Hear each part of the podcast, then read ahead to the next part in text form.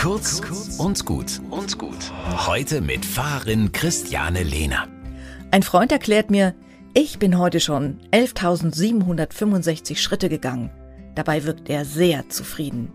Ich habe nie darüber nachgedacht. Und ich erfahre jetzt, wie gesund es ist, wenn ich täglich 10.000 Schritte gehe. Minimiert das Krebsrisiko und gesteigerte Lebenserwartung um 60 Prozent. 10.000 Schritte sind 6 bis 8,5 Kilometer. Im Schnitt eineinhalb Stunden.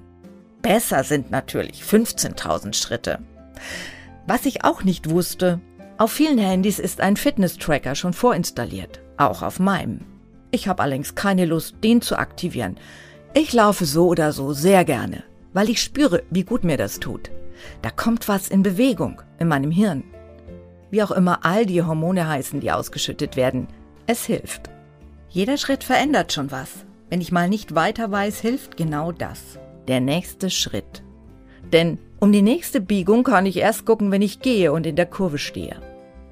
Wenn ich manchmal auch nicht weiß, wie es weitergeht, einfach anzufangen, verändert schon ganz viel.